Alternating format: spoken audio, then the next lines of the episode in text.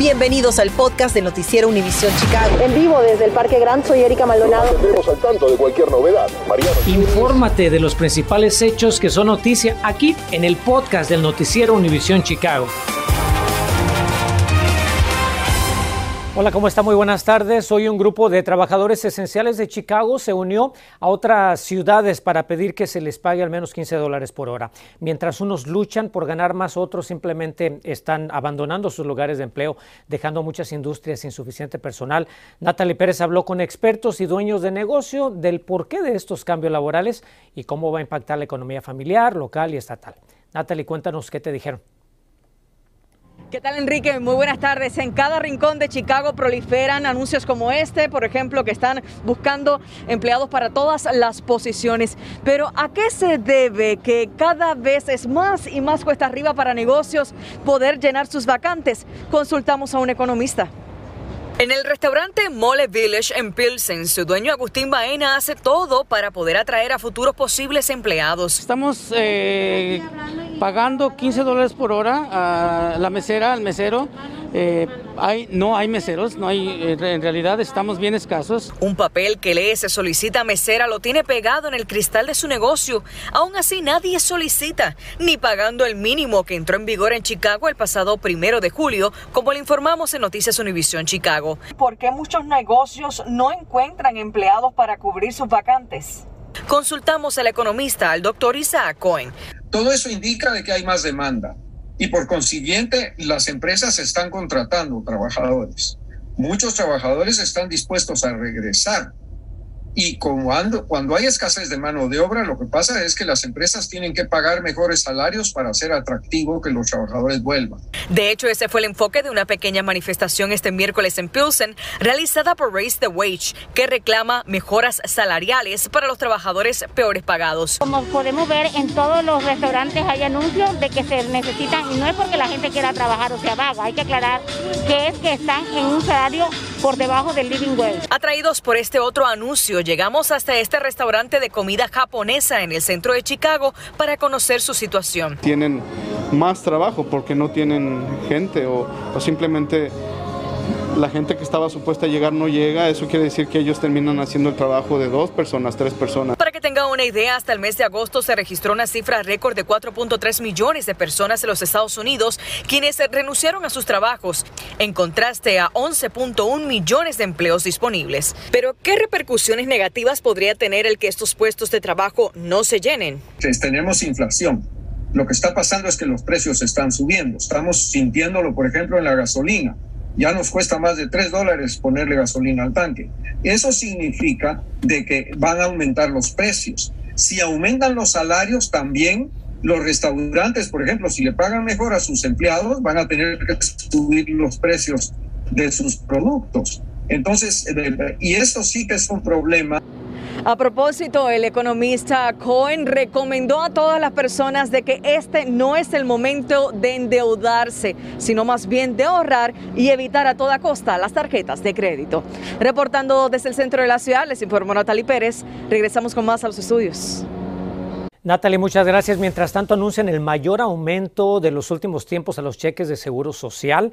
Las personas jubiladas e incapacitadas verán el próximo año un incremento del 5.9% en los pagos mensuales que reciben. Este ajuste deriva del aumento del costo de vida provocado por la inflación, que en los últimos 12 meses, para que se dé una idea, ha subido 5.4%. Reportan estable a una alumna que ayer fue baleada en la secundaria Wendell Phillips en el barrio de Brownsville. La familia informó que el adolescente de 14 años sobrevivió a la cirugía para extraerle dos tiros recibidos en el ataque. La agresión armada también dejó herido a un guardia de seguridad del plantel, quien también se reporta estable. La policía todavía no tiene a nadie bajo custodia por el tiroteo allá en la secundaria Phillips. Y un plantel educativo en el barrio de Chatham sufre daños por un tiroteo. La policía dice que esta mañana una bala rompió una ventana de la escuela James McDade cuando alguien disparó desde un auto en movimiento. El informe preliminar dice que el objetivo del ataque era un hombre en la calle, quien resultó ileso. Detectives del sector 2 ya investigan este suceso. Muchas gracias. Y fíjese que nombran a Rosa Escareño, excomisionada del Departamento de Asuntos Empresariales y Protección al Consumidor, como la nueva directora general interina del Distrito de Parques de Chicago. En un comunicado, la alcaldesa Lori Lightfoot agradeció que la Junta de Comisionados aceptó su recomendación para designar a Escareño al frente de esa agencia. Como se recordará, el titular del Distrito de Parques de Chicago, Mike Kelly, renunció en medio de un escándalo por acoso y abuso contra salvavidas. Debemos señalar que el plan de jubilarse de Escareño tendrá que esperar. Encabeza la primera dama de la nación un evento en el Instituto Arturo Velázquez, allá en la Villita. Jill Biden realizó hoy un segundo encuentro con la comunidad latina de Chicago para conmemorar el mes de la hispanidad. El gobernador Pritzker, como pudieron ver en estas imágenes, el secretario de Educación Miguel Cardona, acompañaron a la doctora Biden en este evento diseñado para conocer las inquietudes y aspiraciones de los latinos a través de la nación. A menos de 48 horas de que se cumple el plazo para estar vacunados, muchos uniformados que se oponen no se quedan de brazos cruzados. Ya le vamos a contar qué decidieron hacer y si esto le afectará a usted de alguna manera. Un centro de vacunación masiva abre de nuevo. Entérese a qué se va a dedicar ahora, ya que posiblemente usted sea uno de los que tengan que acudir al lugar próximamente. Inicia el proceso para que estudiantes de octavo grado puedan solicitar su ingreso a secundarias selectivas de CPS, pero ojo, hay cambios importantes, lo que usted debe saber. Infórmate de los principales hechos que son noticia aquí en el podcast de Noticiero Univisión Chicago. Mucha atención padres y estudiantes de octavo grado. Si van a una escuela de CPS, a partir de hoy el proceso para ingresar a una secundaria selectiva será diferente al de años anteriores, que por cierto muchos consideraban tedioso y hasta complicado. Mi compañera Erika Maldonado nos explica paso a paso cuáles son esos cambios y cómo es que se van a beneficiar los jóvenes latinos. Cuéntanos Erika, somos todos. Enrique, así es, el proceso ha cambiado. Lo que deben saber tanto padres como estudiantes es que todos pueden solicitar su ingreso a las secundarias selectivas de CPS y ya no tienen que presentar un, un examen estandarizado como era antes. Pero este no es el único cambio y algunas de las medidas tomadas pues ya levantan polémica. Esto es lo que usted debe saber. Ir a una secundaria de alto rendimiento o élite de las escuelas públicas de Chicago es el sueño de miles de estudiantes de octavo grado. Pero para entrar hay que seguir al pie de la letra el proceso que inicia hoy. En Noticias Univisión Chicago queremos informarle que hay cambios importantes para que su hijo tenga las mejores oportunidades para el año lectivo 2022-2023. El mayor cambio es que CPS no usará el resultado del examen estandarizado NWEA MAP para la elegibilidad. En su lugar, se usará solo el resultado del examen de admisión de secundaria, conocido como SEHS, y que estará disponible para todos los estudiantes. Este es el segundo mayor cambio, ya que antes el SEHS estaba disponible para estudiantes con muy buenos resultados en el examen NWEA MAP. Pero ¿por qué este cambio y por qué este examen? En su página, CPS explica, la comunidad está familiarizada con el examen de admisión de inscripción selectiva, que ha sido un indicador confiable para seleccionar estudiantes para las escuelas secundarias. Y además que existe una alta correlación entre los resultados del NWEA MAP con el SEHS, lo que lo convierte en un buen sustituto. Agregan que la eliminación de los requisitos de elegibilidad permitirá que más familias utilicen el portal en línea de GoCPS para que todos los estudiantes puedan postularse. En la página go.cps.edu encontrará un seminario virtual informativo que busca aclarar la mayoría de sus dudas. Eso sí, disponga de aproximadamente una hora para verlo en su totalidad y está en inglés. El otro cambio importante es que el examen SEHS se realizará el martes 9 de noviembre y los alumnos lo tomarán en sus respectivas escuelas, lo que busca hacer más accesible el proceso para todos los estudiantes y eliminar que alumnos tengan que hacer un viaje para tomar el test. De acuerdo a estadísticas de CPS, un 30% de estudiantes de escasos recursos presentaba su solicitud pero no iba a tomar el examen SEHS. Mientras que para aquellos alumnos que no están con CPS actualmente, deberán tomarlo en alguna de las escuelas en las siguientes fechas sábado noviembre 13, domingo 14, sábado noviembre 20 o domingo noviembre 21. Pero además de esta prueba, las escuelas públicas tomarán en cuenta el promedio de calificaciones de los estudiantes o GPA. Algunos consejeros escolares y padres ya expresan algo de preocupación, pues alegan que estudiantes de minorías con menos acceso a clases virtuales vieron sus calificaciones disminuir durante la pandemia. Pero hay que recordar que estudiantes de vecindarios de menos recursos reciben puntos adicionales para ingresar a las 11 secundarias selectivas en la ciudad. Pedimos una entrevista a las escuelas públicas de Chicago para ahondar en estos cambios, pero no tuvieron a nadie disponible esta tarde. Por su parte, el jefe de CPS, Pedro Martínez, dijo que monitorea estos cambios de cerca y que no descarta hacer cambios en el futuro para garantizar la equidad en este proceso.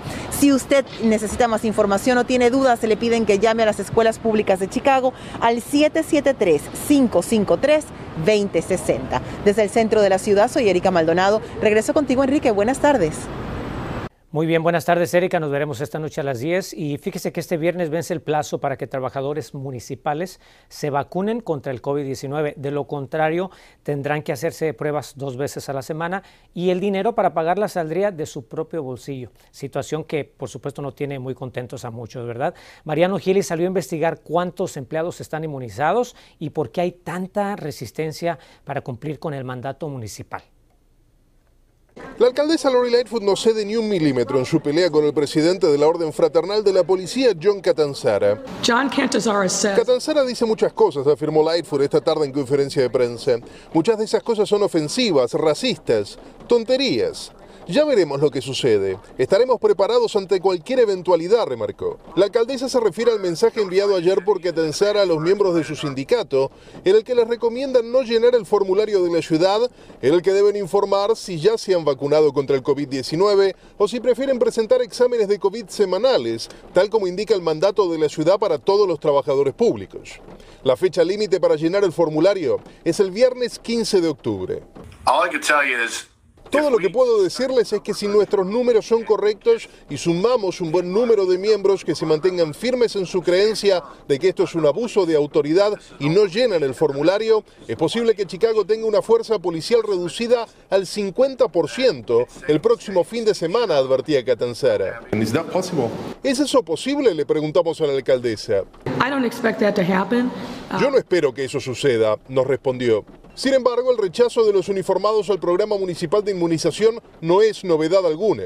Y el bajo nivel de participación que reporta el sindicato de policías contrasta fuertemente con lo que ocurre con los maestros, por ejemplo, que al día de hoy se han vacunado en el orden del 85%, según contaba este mediodía el jefe de las escuelas públicas, Pedro Martínez.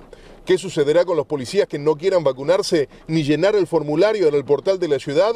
Pues serán suspendidos de forma no disciplinaria, tal es la nueva categoría creada por la ciudad para la ocasión. Es decir, no percibirán su salario, pero tampoco irán a trabajar. Mientras tanto, la violencia sigue haciendo mella en Chicago. Los homicidios ascienden a 629 en lo que va del año, un 5% más que en el mismo periodo de 2020.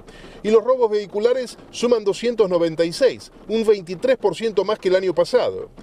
¿Qué opina nuestra gente en la calle? Estas son algunas de las cosas que oímos esta mañana en el vecindario de Rogers Park. ¿Te imaginas un fin de semana en Chicago sin la mitad de los policías? Pues sí debería ser así porque a los negocios nos hicieron, nos hicieron lo mismo y, y no tuvimos gente y había gente que no sale a la calle y nosotros este, no sabíamos ni qué hacer. ¿A ti, ¿A ti, te parece que es justo que les exijan a los policías también? Claro que sí es justo. ¿Usted cree que no deberían exigírselo?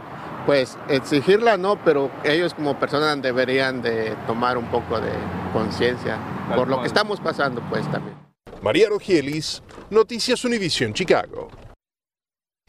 Vamos a hablar de los contagios de COVID porque reportan un descenso precisamente en estos contagios en las escuelas públicas de Chicago. La comisionada de salud pública, la doctora Alison Awari, y el jefe de CPS, Pedro Martínez, actualizaron esta tarde la situación de la pandemia en el distrito escolar. El reporte indica que la semana pasada solamente hubo menos de un contagio de COVID por cada mil estudiantes, maestros y personal en los planteles. En ese periodo se hicieron 18 mil pruebas de coronavirus en casi todas las escuelas, excepto cinco, pero la meta es llegar a todas esta misma semana. Por último, el 90% de los casos para rastreo de contactos por posible contagio están siendo completados en 48 horas. Y reporta Illinois, mientras tanto, 2.913 nuevos casos de coronavirus, casi mil más que los que le reportamos ayer, y 39 decesos, todo esto en las últimas 24 horas. El Departamento de Salud también informa que la tasa de positividad de la pandemia es actualmente del 2.1%. Hasta anoche había 1.615 pacientes con COVID en los hospitales del estado, con 365 de ellos bajo cuidado intensivo y 197 con respiradores. También la lista de estados con cuarentena obligatoria para viajeros que lleguen a Chicago permaneció sin cambios con 47 entidades y tres territorios reabren un centro de vacunación masiva contra el COVID en el condado DuPage. El Departamento de Salud dijo que su clínica en el complejo condal en Wheaton será reactivada para administrar dosis de refuerzo contra el coronavirus. La vacunación será solamente para personas elegibles que hagan cita por anticipado. Los residentes del condado DuPage pueden llamar al número que aparece en pantalla. Apúntelo por favor, es el 630-682-7400 para saber si pueden recibir la tercera dosis de la vacuna de Pfizer. Para los veteranos de guerra o esposos de militares que están buscando nuevas oportunidades laborales, prepare dónde apuntar, que le diremos dónde y cuándo va a haber una feria de trabajo aquí en Chicago. Continuamos con el podcast del noticiero Univisión Chicago. Atención veteranos, que hay una feria de trabajo hecha pensando en ustedes. La organización Davy Recruit Military están uniendo fuerzas para contratar y retener a veteranos y sus parejas en el área de Chicago.